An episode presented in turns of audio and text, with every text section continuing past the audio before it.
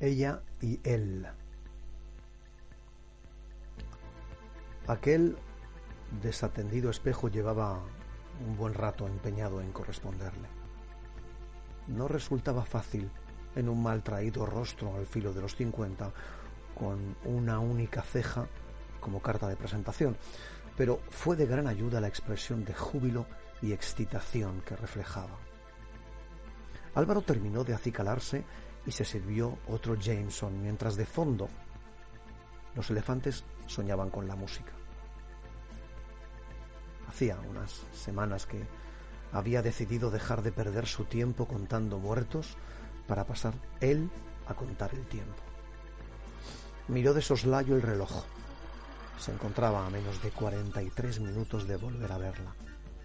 Ella y él solos después de tanto tiempo. Se sentía inquieto.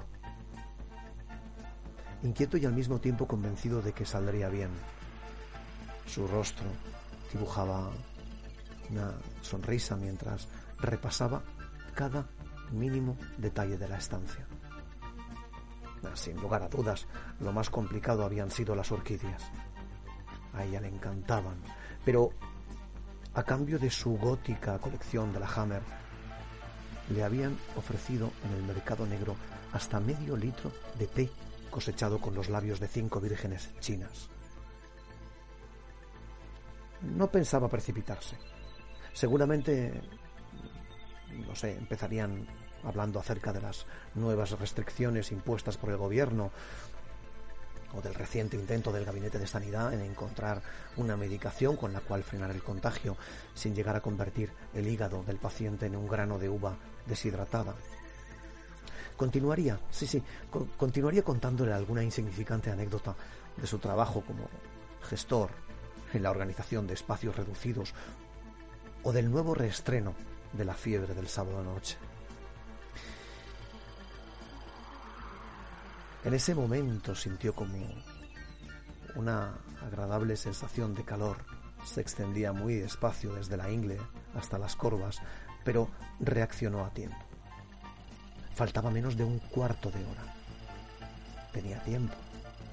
Salió al balcón a tararear el cacareado homenaje mientras se ensalivaba la ceja y entró de nuevo a prepararse para recibirla.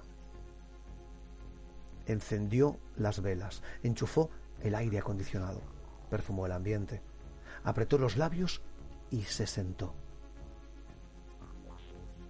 Introdujo una clave de acceso con el teclado de su portátil y esperó unos segundos a que pasara algo.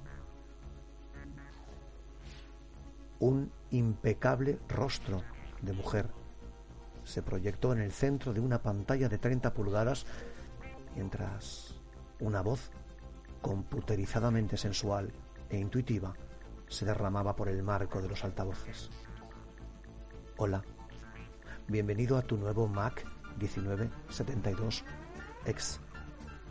Soy Nuria. ¿Cómo prefieres que yo te llame?